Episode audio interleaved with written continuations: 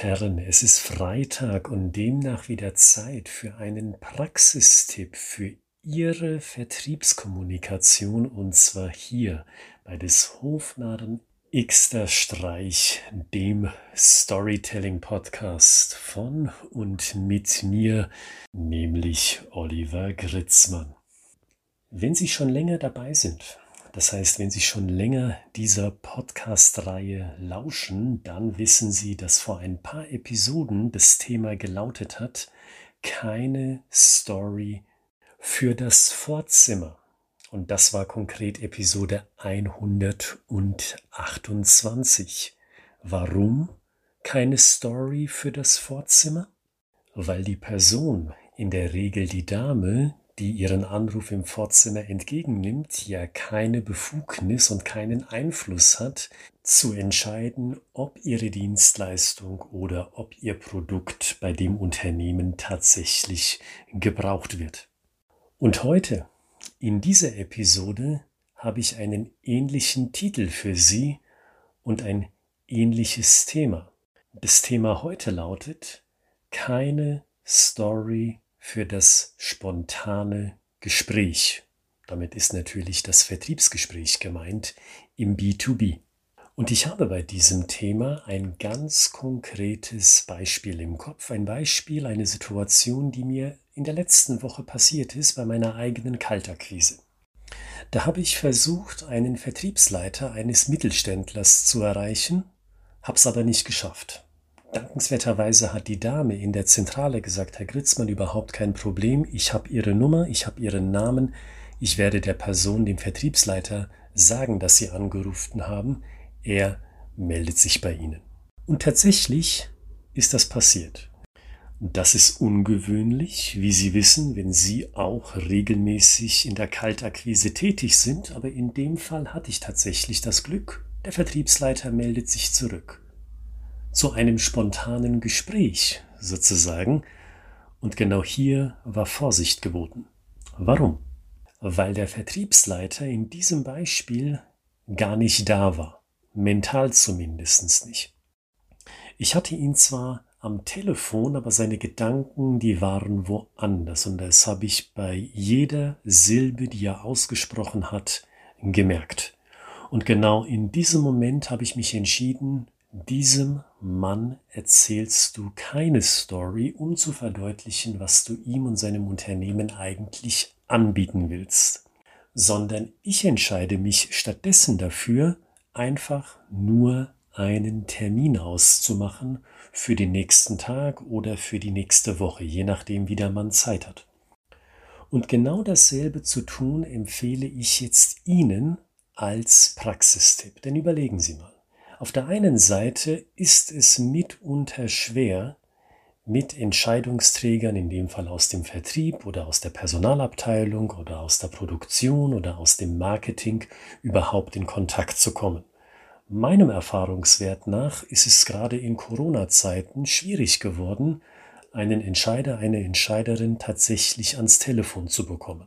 Das hat vielleicht mit dem Homeoffice zu tun, das hat vielleicht damit zu tun, dass solche Entscheider nun in Corona-Zeiten besonders häufig angerufen werden, weil bei Unternehmen die Kasse knapp wird, gerade bei den kleineren Unternehmen und deswegen die Akquiseanrufe zunehmen, ist zumindest mein Erfahrungswert. Es ist schwieriger geworden, meiner Meinung nach, die richtigen Leute an den Telefonhörer zu bekommen. Aber dann haben Sie ihn am Telefonhörer oder haben Sie Sie, die Entscheiderin, am Telefonhörer. Und dann merken Sie, Mensch, die Person hört mir gar nicht richtig zu, weil die ist irgendwo gefangen zwischen zwei, drei anderen Terminen und Sie sind eigentlich nur so eine Zwischenlösung, das erledigt man nebenbei auch nochmal. Und in diesem Szenario überlegen Sie sich mal, was bringt es, jetzt groß und breit mit einer etwas längeren Geschichte zu versuchen, dieser Person klarzumachen, was sie eigentlich von ihr wollen. Meiner Ansicht nach bringt das wenig. Das gilt für das Thema Storytelling, also für eine Story, die Sie da präsentieren könnten, als auch für das Thema Zahlen, Daten, Fakten. Würden Sie da jetzt einen kleinen Feature-Katalog abreißen oder würden Sie versuchen, Ihre ersten qualifizierenden Fragen zu stellen, so ganz klassisch, wie man das im Vertrieb halt macht? Was bringt's? Wenig bis gar nichts ist meine klare Meinung dazu. Also empfehle ich Ihnen als Gegenmittel sozusagen das Stilmittel des Kontrasts, also eines der wesentlichen Elemente einer Story. Und ich betone, eines der wesentlichen Mittel und Inhalte einer Story. Nicht die komplette Geschichte, sondern nur diesen Teil, den Kontrast. Und ausformuliert lautet dieser Kontrast für diese Dienstleistung hier bei uns, für das Vertriebsstorytelling, so. Wissen Sie, super, dass Sie zurückrufen. Vielen Dank. Ich möchte mit Ihnen über ein Vertriebsweiterbildungsthema sprechen, das möglicherweise für Sie interessant ist, wenn Sie sagen, wissen Sie, Herr Gritzmann, bei uns im Vertrieb arbeiten wir zu viel mit Zahlen, Daten, Fakten. Wir brauchen da etwas anderes und dieses andere ist für uns das emotionale Erzählen von Erfahrungswissen, Erfahrungsgeschichten von Ihrem Unternehmen, das authentisch Interesse erzeugt. Ist das ein Thema, worüber wir nächste Woche miteinander kurz telefonieren können? Sie sehen, es ist ein ganz kurzer Kontrast, der zudem scharf formuliert ist. Diese Weiterbildungsmaßnahme, die möglicherweise für Sie interessant ist, ist nur dann, unterstrichen, nur dann für Sie interessant, wenn Sie sagen, das heißt, Sie legen der Person, in dem Fall dem Vertriebsleiter, eine gewisse Meinung in den Mund. Wenn Sie sagen, ach Herr Gritzmann, wir machen zu viel mit Zahlen, Daten, Fakten, das Interesse bei den Leuten, die wir ansprechen, kommt nicht wirklich rüber. Wir suchen da etwas anderes. Und für uns, dann sprechen Sie logischerweise über sich, für uns bedeutet das, kommunizieren Sie doch mit emotionalen Erfahrungswerten, mit Geschichten, von Unternehmen XYZ, mit denen Sie authentisches Interesse antriggern. Mehr nicht. Und dann stellen Sie sofort die Frage, ob sich die Person, die Sie gerade anrufen, zu diesem Thema mit Ihnen austauschen möchte. Selbst wenn man in Hetze ist und selbst wenn die Person am anderen Ende gedanklich irgendwo anders ist, so viel kann diese Person in der Regel aufnehmen und ihnen sagen, okay, ja, das interessiert mich, lassen Sie es uns mal versuchen oder nee, wissen Sie was, das passt uns momentan gar nicht in den Kram. Ich will jetzt gar nicht auf das Thema Einwandsbehandlung eingehen. Was sagen Sie, wenn die Person Nein sagt oder zögert? Das soll hier heute nicht das Thema sein.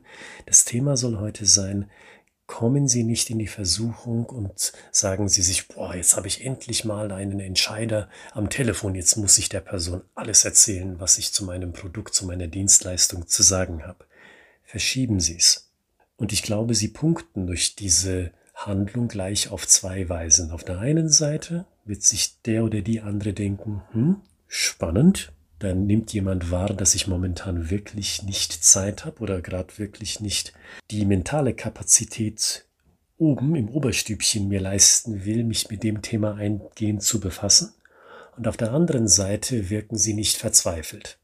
Weil das, dieses Verzweifeltsein, das denke ich häufiger, wenn ich Kaltakquise-Anrufe bekomme, der versucht mit der Brechstange etwas verkauft zu werden. Und das ist in meinen Augen und ich nehme an auch in Ihren Augen ein Akt der Verzweiflung. Also bleiben Sie stattdessen professionell, verschieben Sie es auf einen anderen Tag, auf eine andere Woche, haben Sie nur diesen Teaser, dieses Geschmäckle, diesen Appetitanreizer für die Person dabei Sie müssen ja irgendwas sagen, ansonsten besteht ja gar kein Grund, dass diese Person Ihnen einen Telefontermin geben sollte.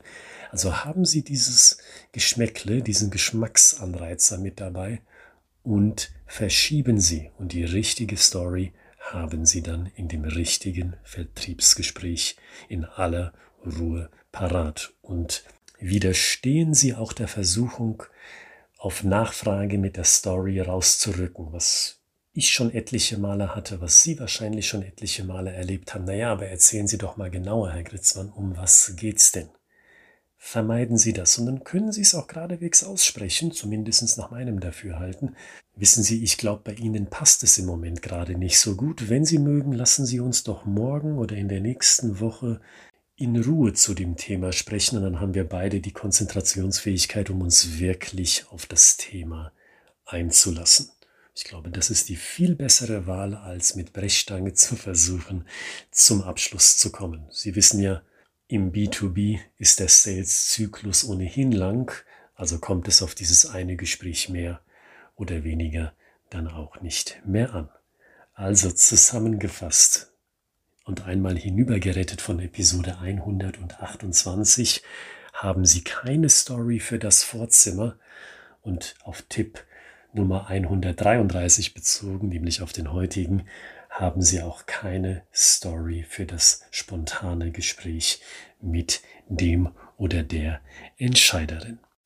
Und mit dem Gesagten ermutige ich Sie auch in die Beschreibung dieser Podcast-Episode hineinzuschauen. Dort finden Sie auch weiterhin die Fachbücher aus meiner Feder beziehungsweise die E-Mail-Adresse. Wenn Sie sagen, Herr Gritzmann, lassen Sie uns über das Thema Storytelling im Detail sprechen. Die E-Mail-Adresse lautet ich at schreibegeschichten.de. Und zuletzt gesagt, wenn Sie sagen, Herr Gritzmann, ich will regelmäßig über ihre Episoden, Podcast-Episoden informiert werden und auch schauen, in welchem Magazin sie zu sehen sind mit einem neuen Interview beispielsweise, dann folgen Sie mir doch auf LinkedIn oder schicken Sie mir gleich eine Kontaktanfrage auf der Plattform. Einfach meinen Namen eintippen, Oliver Gritzmann geschrieben G-R-Y-T-Z Mann mit Doppel-N Oliver Gritzmann auf LinkedIn und dann stehen wir in einem direkten Austausch und Sie werden über jede neue Podcast-Episode informiert und auch über jedes andere Thema zum Themenkomplex Storytelling im Vertrieb, das wahrscheinlich und hoffentlich für Sie auch interessant ist. Und mit dem Gesagten verabschiede ich mich in das Wochenende. Kommen Sie gut durch die beiden Tage und am Montag bin ich wieder hier mit einem weiteren Tipp, einem Praxistipp nämlich, bei der 134. Episode von des Hofnarren Xter Streich.